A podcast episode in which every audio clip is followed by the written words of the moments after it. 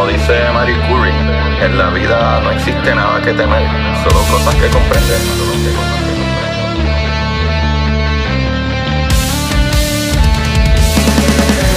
Recuerden correr y buscar la manera de aprender que más le divierta.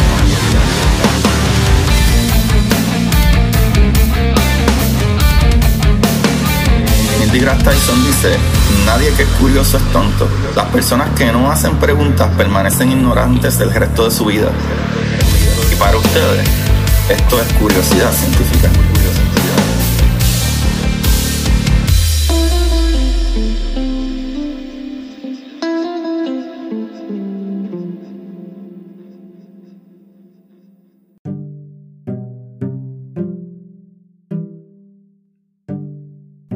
Buenas curiosidad científica, bienvenidos nuevamente, sean todos y todas y todes a este su programa de curiosidad. Con ustedes les habla su host Agustín Valenzuela, trayéndole las maravillas del universo como siempre, Corillo. El día de hoy vamos a hablar de un tema un poquito fuerte, pero me lo han pedido un montón. Me lo han pedido un montón, so voy a tratar de hacer el mejor trabajo posible para explicarlo. Eh, la verdad es que esto de las fuerzas nucleares, ¿verdad?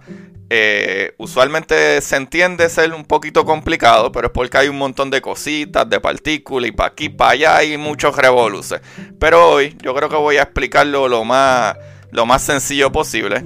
Eh, no puedo explicar todo en general, así que porque es muchísima información, pero creo que lo, que preparé, ¿verdad? Lo que escribí está bastante ahí, bastante chévere, ¿verdad? Yo creo que, vamos a entender cómo funciona esta fuerza. Y estoy hablando de la fuerza nuclear débil, porque yo he hablado bastante de, la, ¿verdad? De la otra fuerza, la gravedad, el electromagnetismo, eh, la fuerza nuclear fuerte, ¿verdad? Todas esas cositas, pero usualmente la gente tiene como que dudas de que, ok, pero ¿y qué es, es lo que hace la fuerza nuclear débil? ¿Para qué sirve esa porquería? no es tan porquería, ¿no? es tan porquería, papá. Actually hace un montón de cosas. O sea, empezando por la desintegración beta. Eh, y, los cambios de, de, colores que adelante van a entender eso. Tranquilo, muchachos, voy a explicarle todas esas cositas. Lo que pasa en esos núcleos ahí y, esa interacción de partículas, ¿verdad? Entre, entre lo que son eh, eh, partículas de la materia, ¿verdad? Los bariónicas, como electrones, protones, los quarks, y lo que son las partículas de la fuerza, ¿verdad? Los, bosones, que serían como, eh, ¿verdad? esas partículas que hacen que las cosas interactúen entre ellos, que no, no crean, ¿verdad? Materia, como electrones o protones o quarks, pero hacen que esas partículas tengan una interacción entre ellas. Y hay capítulos que si ustedes han escuchado más capítulos míos, van a encontrar esta información. Pero ahí le vamos, ahí le vamos. Esto va a estar bien bueno el día de hoy, porque sabes que lo mío es la física cuántica. A mí me encanta la física de partículas, aunque me falta mucho por estudiar. Pero ahí le vamos ahí. Corillo, ya ustedes me conocen, ya me presenté a Agustín Valenzuela, su host, pero quiero recordarle que me sigan Curiosidad Científica Podcast en Instagram y me sigan Curiosidad Científica eh, en Twitter para que se enteren de cosas más maravillosas. Así que vamos a darle esto, la fuerza nuclear débil. Vamos a hablarle esto, chavalito. Vamos a empezar una descripción básica. O sea, la fuerza nuclear débil es una de las cuatro fuerzas fundamentales de la física a través de las cuales las partículas, ¿verdad?, interactúan entre sí. ¿Verdad? Junto con la fuerza fuerte, la gravedad, el electromagnetismo, como ya les dije. ¿Sabe? En comparación con la fuerza electromagnética, ¿verdad? El electromagnetismo y la fuerza nuclear fuerte, la fuerza nuclear débil tiene una eh, intensidad mucho más débil. Por eso la palabra, ¿verdad? Fuerza nuclear débil. Por lo que se le conoce como fuerza nuclear débil. la teoría de la fuerza débil fue propuesta por primera vez por Enrico Fermi en 1933 y se conocía, ¿verdad? En ese momento como la interacción de Fermi, ¿verdad? La fuerza débil está mediada por dos tipos de bosones, ¿verdad? De, calibración, el bosón Z y el bosón W, lo cual, lo cual debo de aclarar que siempre se le dice que, ah, tiene los dos bosones, el, el bosón W y el Z, pero la verdad es que serían cuatro bosones. Cuando la fuerza débil está funcionando, trabaja con cuatro bosones. ¿Por qué? Primero que está el bosón Z, ¿verdad? Esa partícula Z. Pero la partícula W son dos W. Es la W negativa y la W positiva. Y cuando está en armonía, que las cosas están funcionando, ¿verdad? Eh, eh, la carga con el momento de la partícula, está el fotón también. Y ahí está como una armonía bonita para que sucedan otras cosas. So, por ahora vamos a hablar de las partículas básicas, ¿verdad? De, la fuerza nuclear débil, que sería la Z y la W. Recuerden que la W son dos. O sea, W positiva y negativa. O sea, tiene dos cargas. Son Z y W. W con Yandel. Qué porquería. Corillo. Ejemplos de fuerzas nucleares débiles. ¿Sabe? La interacción débil juega un papel clave, papá, en la desintegración radiactiva. ¿Sabe? La violación de la simetría de la paridad y la simetría CP y el cambio de sabor de los quarks. Pero que tú me dices que las partículas saben algo. Eh, sí, cuando están mezcladas con otras partículas y, se forman cositas así bariónicas, ¿verdad? Y termina siendo un helado. Ahí sí saben algo. Pero, pero los físicos, como ya les he explicado muchas veces, tratan de explicar las cosas con cosas que conocemos.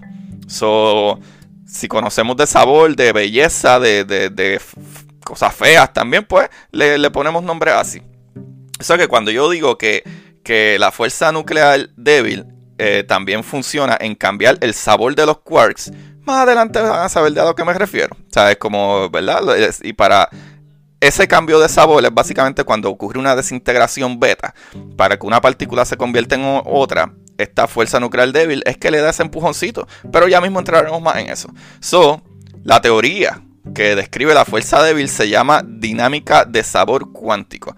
O sea, que es análoga a la cromodinámica cuántica para la fuerza fuerte y la electromagnética, ¿verdad? Electrodinámica cuántica y pues para la fuerza electromagnética.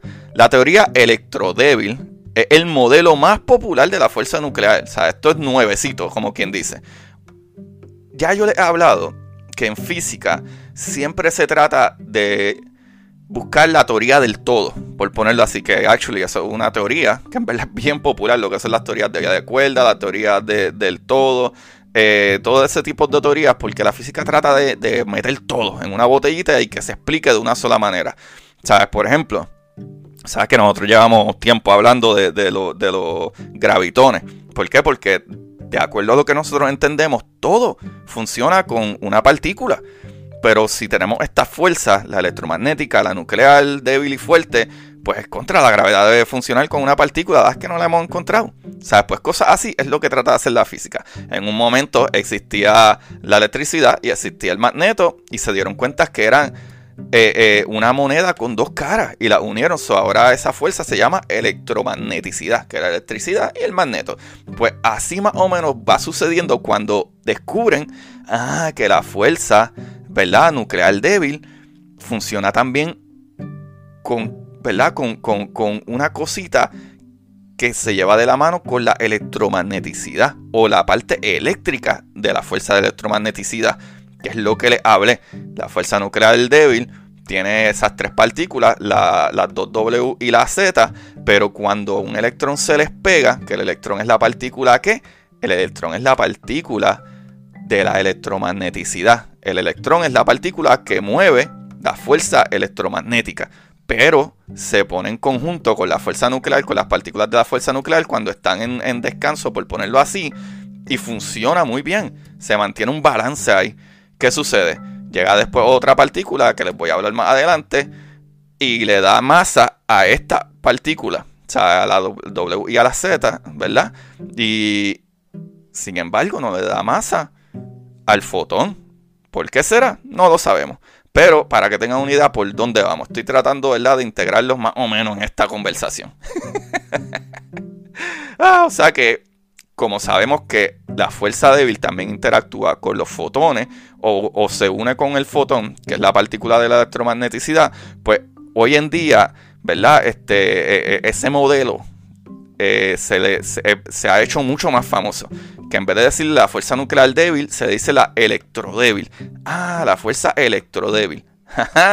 Ahí estamos claros todos, ¿verdad? Pues la fuerza nuclear débil también se conoce como fuerza débil, sabe la interacción nuclear débil y la interacción débil. ahí hay un par de cositas. Pero tengo que seguir tocando estas cositas. ¿Cuáles son las propiedades de la interacción débil? ¿Sabe? La fuerza débil es diferente a las otras fuerzas por ciertas cosas. Primero, es la única fuerza que viola la paridad de simetría. ¿Qué es paridad de simetría? Es que todo se supone que tiene dos lados de, la moneda. O sea, si tú tienes un, ¿verdad? Por ponerlo así, un electrón, tú tienes un positrón. Si tú tienes, ¿verdad? Este, eh, eh, una carga de una partícula, debería de funcionar con otra carga de otra partícula. Pero no se ve eso. Es como cuando tú te pones en un espejo, ¿verdad? Y tú te estás mirando, tú alzas tu mano derecha y tú miras y en el reflejo se ve que hace lo mismo pero del otro lado. Como que hay, hay una, simetría en, esos pares, básicamente. Esta fuerza también es la única fuerza que viola la simetría paridad de carga. ¿Qué, vamos a decir con eso? Ya mismo lo voy a explicar. ¿Sabes? Porque hay, hay, hay interacciones que tiene esta fuerza que solamente le gusta interactuar con un lado. ¿Sabes? Como, como en el planeta Tierra. ¿Sabes? Que siempre dicen como que, ah, ¿se acuerdan de ¿Se acuerdan del dicho de que ah, los zurdos no van para el cielo? Pues algo así. Pero lo contrario, a esta fuerza le gustan los zurdos y no los derechos. ¿Por qué? Vamos a ver. Esta también es la única interacción que puede cambiar un tipo de quark en otro, ¿verdad? O en otro quark. O su sabor, que es como se le dice, cambiarle el sabor. Ay, fuchi. La fuerza débil, eh, ¿verdad? Es propagada por partículas portadoras que tienen masa significativa. ¿Sabe? Son masivas. Por eso es que las partículas de la fuerza nuclear débil eh, no tienen tanta fuerza o movimiento porque son débiles, porque son muy masivas. Socorillo. El número eh, cuántico clave para las partículas en, la interacción débil es una propiedad física conocida como eh, isospin débil, que es equivalente al papel que juega el spin eléctrico, ¿verdad? En la fuerza electromagnética y la carga de color en la fuerza fuerte. ¿Sabe? Esta es una cantidad eh, que conserva, lo que significa que cualquier interacción débil tendrá una suma de isospin total al final de la interacción como tenía al principio de la interacción. So, para tú completar, ¿verdad? Lo que quiere decir esto es para tú completar un ciclo de, ese spin, ¿verdad? O ese giro, eh, que se le dice spin, lo cual no es un giro, giro per se, pero un movimiento que tienen estas partículas, eh, ¿verdad? Por ejemplo, o sea, eh, si tienen una interacción de esta fuerza, el giro, por poner un, ejemplo, de, partículas como el neutrino electrónico, el neutrino muon, el neutrino tau, el, el, cual de arriba, ¿verdad? el cual de encanto, el cual superior, sabe, eh, eh, todas estas partículas tienen un isospin eh, que es de plus medio, ¿verdad? Como más medio. Pero entonces hay otras partículas que tienen un isospin de medio negativo. ¿Sabe? Que serían partículas como electrón, muón, tau, el cual de abajo y el cual extraño. ¿Qué sucede? Eh, ah, el cual de fondo. El bosón Z y el bosón W son mucho más masivos que los otros bosones que median la otra fuerza. Por ejemplo, ¿verdad? Eh, cosas como el, fotón para el electromagnetismo y el gluón para la fuerza nuclear fuerte. Como les dije, la partícula, ¿verdad? O el bosón que mueve esa fuerza en la electromagneticidad es el fotón y la partícula que mueve la fuerza eh, eh, de la fuerza nuclear fuerte es el gluón. Pero en la fuerza nuclear débil tiene estas otras partículas que son el, el bosón Z y el bosón W. Y, pero por alguna razón tienen una masa mucho más grande. O sea, las partículas son tan masivas que se descomponen muy rápidamente en la mayoría de las circunstancias. ¿Qué sucede aquí? Yo he hablado anteriormente de partículas como, ¿verdad? Eh, que son copias del electrón. Por ejemplo, el electrón tiene partículas que es como si fuera un electrón, pero es mucho más masivo. Pero por alguna razón al universo no le gustan las partículas muy masivas. So, por ejemplo, están los muons y está el tau, pero esas partículas se desintegran en, nada de tiempo. O sea, es súper rapidísimo y se convierten en otras partículas, otros electrones, neutrinos y otras partículas, ¿verdad? Porque tienen que conservar la energía. Está la, la ¿verdad? Eh, la ley de conservación de energía. Tú simple y sencillamente no puedes desaparecer parte de lo que era. Y entonces es algo importante que hay que ver aquí con esto. ¿Sabe? La fuerza débil, ¿verdad? Se ha unificado con la fuerza electromagnética como una única fuerza electrodébil fundamental que se manifiesta a la energía, ¿verdad? Como las que se encuentran dentro de los aceleradores de partículas. Este trabajo de unificación eh, recibió el Premio Nobel de Física eh, de 1979 y el trabajo adicional, ¿verdad? Para demostrar que los fundamentos matemáticos de la fuerza electrodébil eran eh, renormalizables, también recibió el Premio Nobel de Física en 1999. Pero, ¿qué más podemos decir de esta fuerza nuclear débil o electrodébil, como le quieran decir? Corillo, aquí vamos a entrar un poquito más técnico, pero es súper sencillo pues yo lo voy a ir llevando de la mano. La fuerza débil causa un tipo de desintegración radiactiva llamada desintegración beta. O sea, un ejemplo de desintegración beta es la desintegración del neutrón cuando se convierte en un protón más un neutrón más un neutrino. ¿Qué sucede? Yo he hablado de la desintegración beta. Por ejemplo, en el núcleo del átomo, ¿verdad? Sabemos que en el núcleo del átomo tenemos el protón y tenemos los neutrones. Pues los neutrones es una partícula un poco más masiva que el protón, ¿sabes? Tiene más masa.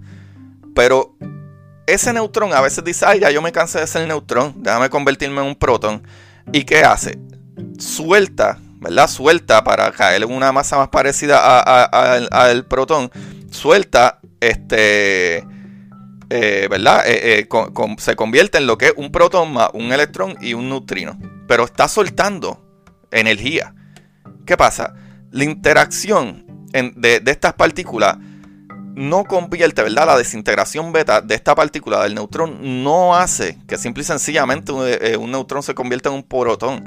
También esa interacción débil hace que los quarks dentro de esas partículas se cambien. Y se. Ah, ahora sí es como, es como, eh, por poner un ejemplo, y actually no es ni un ejemplo, así es que funciona, mira, Corillo.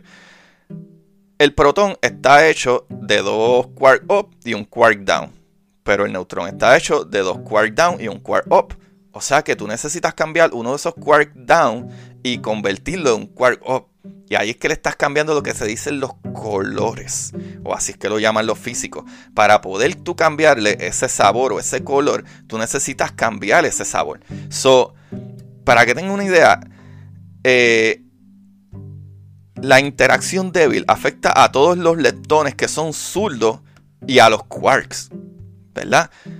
¿Qué sucede? Leptones, que es lo mismo que partículas de la materia, electrones, quarks y todas esas cosas, por alguna razón eh, la fuerza débil solo afecta a los que son zurdos o que son de izquierda. Es la única fuerza que afecta a los neutrinos, excepto por la, gravitación, que no se le puede evitar a escala del, como en el laboratorio. So, la interacción débil es la única en varios aspectos que afecta a estas dos partículas. So, es la única interacción capaz de cambiar su sabor, que es lo que les expliqué. O sea, es la única interacción que viola la, paridad de la simetría, como ya lo expliqué, y también la paridad de carga. ¿Qué sucede? Debido a la gran masa de partículas que transportan la interacción débil, ¿verdad? Su vida media está limitada a cerca de 3 por 10 a la negativo 27 segundos. O sea que eso es nada. La vida de esas partículas es nada, no dura mucho cuando son demasiado masivas, ¿sabes? Y esta desintegración sucede, ¿sabes? Por el principio de, ¿verdad? Incertidumbre. Incluso a la velocidad de la luz, este límite afectivo del rango de la interacción débil de 10 a la negativo 18 metros, cerca de mil veces más pequeña que el diámetro del núcleo atómico. So, ya que la interacción débil es muy pero muy, muy a corta distancia y muy débil, sus efectos más considerables son debido a otra condición única, ¿verdad? Que al cambio de sabor. y aquí voy a dar un ejemplo. Piensen en un neutrón, ¿verdad? Contiene un quark up y dos quark down, como les dije. Aunque el neutrón es más masivo que su ¿verdad? hermano en el núcleo, eh, no puede caer a un protón, no puede decaer a un protón, que contiene dos quarks up y un quark down, sin cambiar el sabor, ¿verdad? De uno de los quarks down, como les expliqué anteriormente. O sea, la interacción eh, fuerte o el electromagnetismo no pueden cambiar el sabor de esa partícula o de ese quark. Por lo que esto solo puede ocurrir a través de un decaimiento débil. ¿Sabe qué es el decaimiento? ¿Verdad? De, la fuerza nuclear débil. La fuerza nuclear débil es la que hace, por alguna razón, volvemos a lo mismo, no se, no sabe por qué, pero funciona así. Es la que hace como que no, no, ahora ya tú no vas a hacer un quark down, vas a hacer un quark up. Y cambió el sabor. Ay, ahora es otra partícula. Ahora ya no es un neutrón, ahora es un protón. O sea, en este proceso, un quark down, ¿verdad? De un neutrón se transforma en un quark up, emitiendo un bosón W, o sea, soltando esa partícula. ¿Sabe? Eh, y, ¿verdad? y creando esa interacción. O sea, que luego se rompen en electrones de alta energía y un antineutrino electrónico. O sea, los electrones altamente energéticos son radiación beta. O sea, esto es llamado desintegración beta. Ahí lo tienen, qué bello, qué bello es todo esto. Corillo, eso está súper brutal. ¿Sabe? Voy a ir ¿verdad? recopilando para que, para que me vayan siguiendo. La fuerza nuclear débil o electrodébil se encarga del decaimiento radiactivo. Y con ese decaimiento radiactivo se, encarga solamente la fuerza nuclear débil puede cambiarle el sabor, que es básicamente la posición, etcétera, como esté ese quark, eh, para que se convierta en otra partícula, ¿verdad? Liberando electrones y antielectrones o, o neutrinos, ¿verdad? De alta velocidad en esa desintegración beta. Y eso sucede simple y sencillamente por esta interacción, ¿verdad? Debido a la, a la debilidad de la interacción débil. ¿Sabes qué sucede esto, verdad? Los decaimientos débiles son muy lentos comparados con los decaimientos fuertes o con los electromagnéticos. Por ejemplo, un decaimiento electromagnético de un pión, digamos, otra partícula ahí, ¿verdad? Eh, eh, una partícula neutro, tiene una vida de unos 10 a la negativo 16 segundos. O sea, pongan 16 0 antes del 1. Es súper ridículamente rápido en un segundo. So, un decaimiento débil cargado con un eh, pión, ¿verdad? Con esa partícula vive cerca de 10 a la negativo 8 segundos. 100 millones de veces más largo. ¿Sabe? Que, ¿verdad? que un decaimiento de una partícula eh, por la fuerza nuclear débil. O sea, un neutrón, ¿verdad? Libre, vive cerca de 15 eh, minutos. Por lo que es la partícula subatómica inestable con la vida media más larga que se conoce hasta ahora. So, hay tres tipos básicos de, de, de la vértice, de la desintegración débil. ¿Sabe? Y aquí vamos a explicarlo más o menos. Por ejemplo, dos de ellos consisten en bosones ¿verdad? Este, cargados, que son llamados interacciones de corriente cargada, y el tercer tipo se llama, ¿verdad? llamado interacción de corriente neutral. Un leptón cargado, ¿verdad? Que se puede ser un, electrón o un muón, que son las partículas de la materia, puede emitir o absorber un bosón W y convertirlo en, en su correspondiente neutrino. ¿Qué sucede aquí? Imaginen que ustedes están en, el espacio y, hay un electrón por ahí o un muón, ¿verdad? Una partícula cargada de carga negativa y de momento absorbe, eh, ¿verdad? Por la interacción débil, absorbe un bosón que, sería, ¿verdad? La partícula de, de interacción débil, absorbe ese bosón W y ahí lo convierte o lo descarga en un neutrino, o sea, en otra partícula que está soltando una energía. Eso es más o menos básicamente lo que pasa. ¿Sabes? Para que tengan idea. ¿Sabes? Y eso está súper, súper bien. Súper bien. Y ahora aquí como que me historia de, por qué es tan importante, ¿verdad? Este, eh, esto. O sea, las leyes de la naturaleza siguen siendo las mismas si se las miras con un espejo de reflexión o lo que sea. Pero la inversión de todos los espacios eh, euclidianos es de esperar que los resultados de un experimento observado a través de un espejo sean idénticos a los resultados de una copia de otro espejo reflejado en un aparato experimental, ¿verdad? O sea que si tú miras una cosa de, todos los ángulos debería tener, ¿verdad? El mismo outcome, pero mirando de otro punto de vista, por ponerlo así. O sea, esto se denomina la ley de conservación de la paridad y se postula que respeta la clásica y electromagnetismo. Se asume que la ley de conservación de la paridad es la ley, eh, eh, una ley universal. Sin embargo, a mediados de los años 1950, dos personalidades, ¿verdad? Chen Ning Yang y Sung Dao Lee, sugirieron que la interacción débil podía violar esta ley. So, Shin Seung Woo y otros colaboradores descubrieron en 1957 que la interacción débil violaba la paridad. Como que, ok, porque, porque es que esta, esta interacción débil solamente escoge un lado para, para hacer lo que tiene que hacer. So, Yang y Lee obtuvieron el Premio Nobel de Física en 1957 por su trabajo.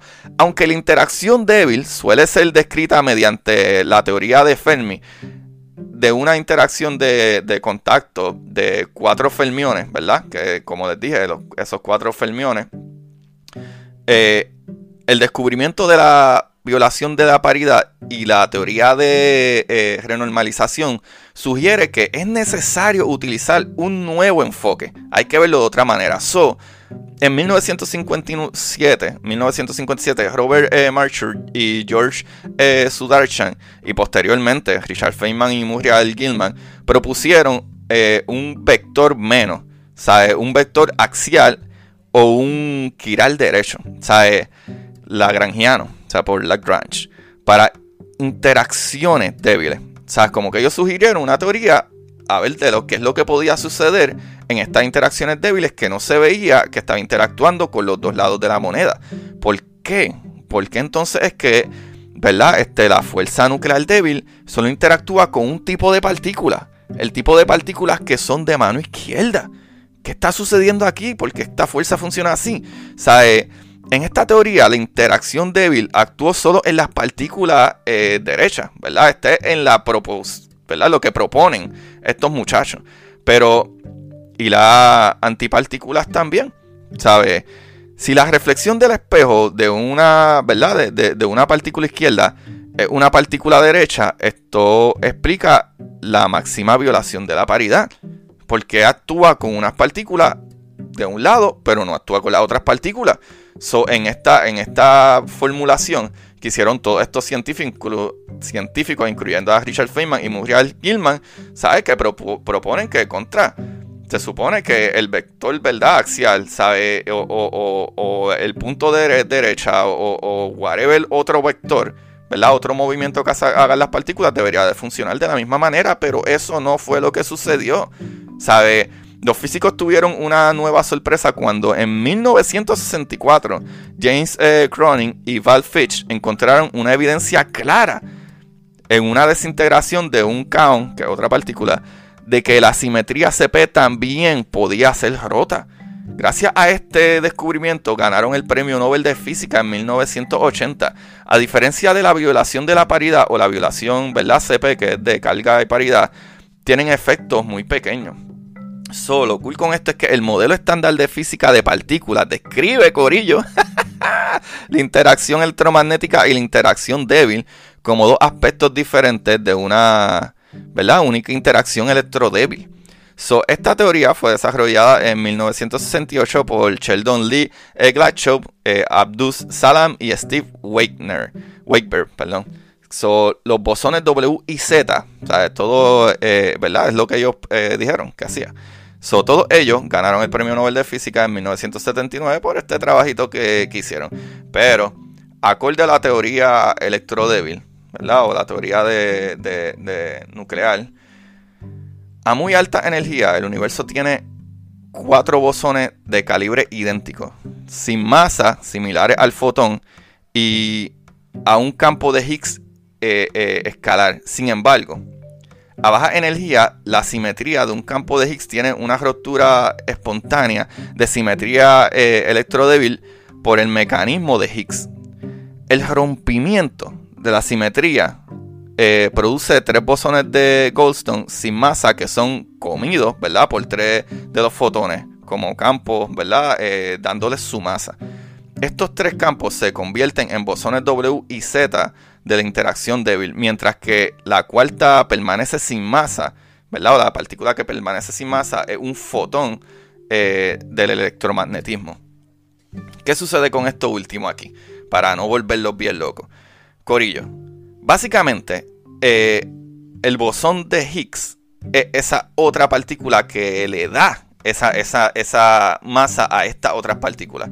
So, el bosón de Higgs es otra partícula de, ¿verdad? de, fuerza, un bosón.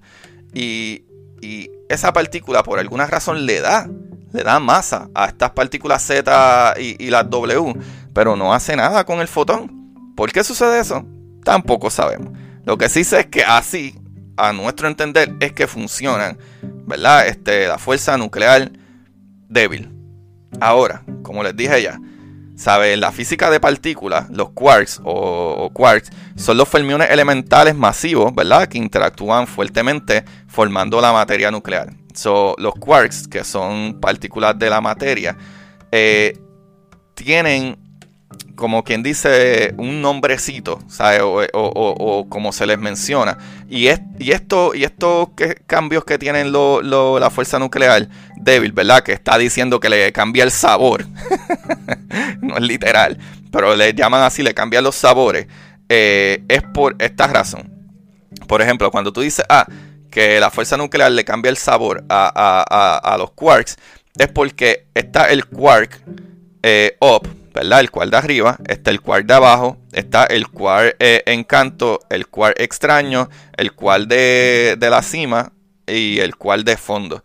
¿Qué sucede? La diferencia es que entre uno y otro hay un cual que tiene un spin de, de más medio, un cual que tiene de menos medio, un cual que tiene un spin de más uno, eh, menos uno y el cual que es de, de, superioridad más uno y de inferioridad menos uno esos son los seis saborcitos para convertir las diferentes partículas o cambiar de partícula en partícula.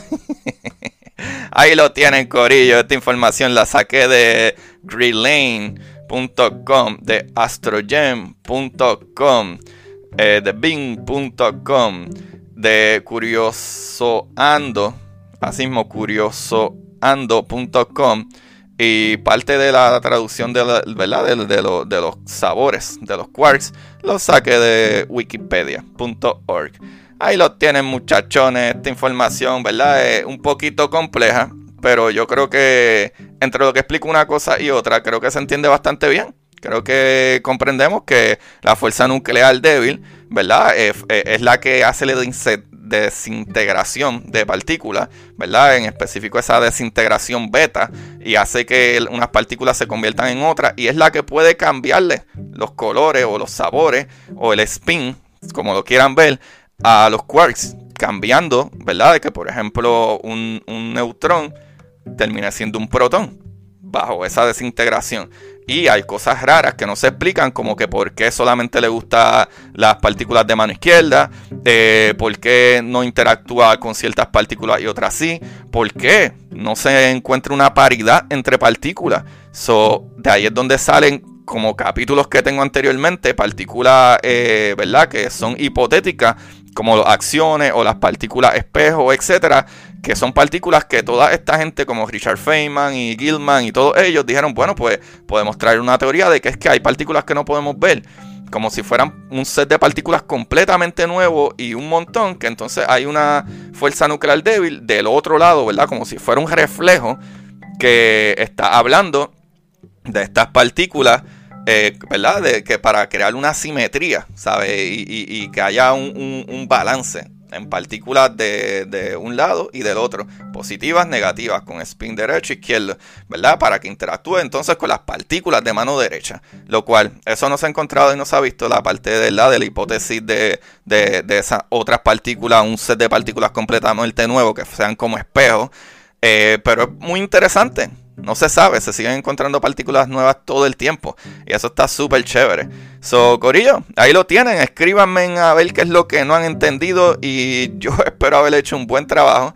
Eh, es, un poco complicado y sin traerles más revoluces, ¿verdad? O, o traerle toda la historia completa es más difícil explicarlo en un solo capítulo. Yo creo que con este último minuto que les hable expliqué bastante de cuál es la la fase, ¿verdad? Que, cuál es el trabajo real de partículas, eh, ¿verdad? Digo, de, de fuerzas como la fuerza nuclear débil, que es súper importante para lo que conocemos hoy en día la desintegración de partículas, ¿verdad? Que lleva, que lleva muchas veces a cambios de elementos químicos. Y eso está súper brutal.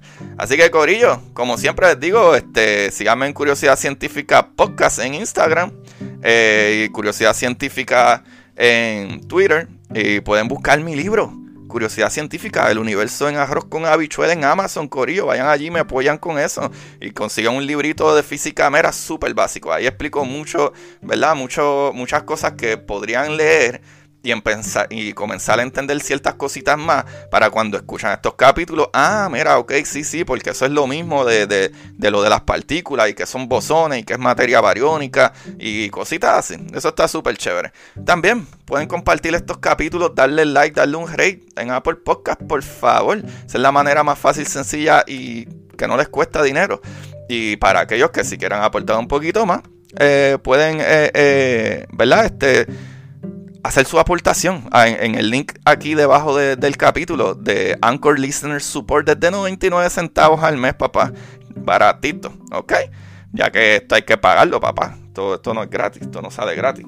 Y el día de hoy les voy a hablar, ya que hablé de Richard Feynman, vamos a hablarle del libro de Richard Feynman, que se llama ¿Está usted de broma, señor Feynman? De Richard Feynman. Ese librito está bien chévere, uno de mis físicos favoritos, Richard Feynman. Así que vayan y chequenlo. ¿Está usted de broma, señor Feynman? de Richard Feynman, uno de los físicos más brillantes de nuestro siglo. Así que, gracias Corillo. Recuerden siempre buscar la manera de aprender que más les divierta. ¡Chequeamos! Y para ustedes, esto es curiosidad científica.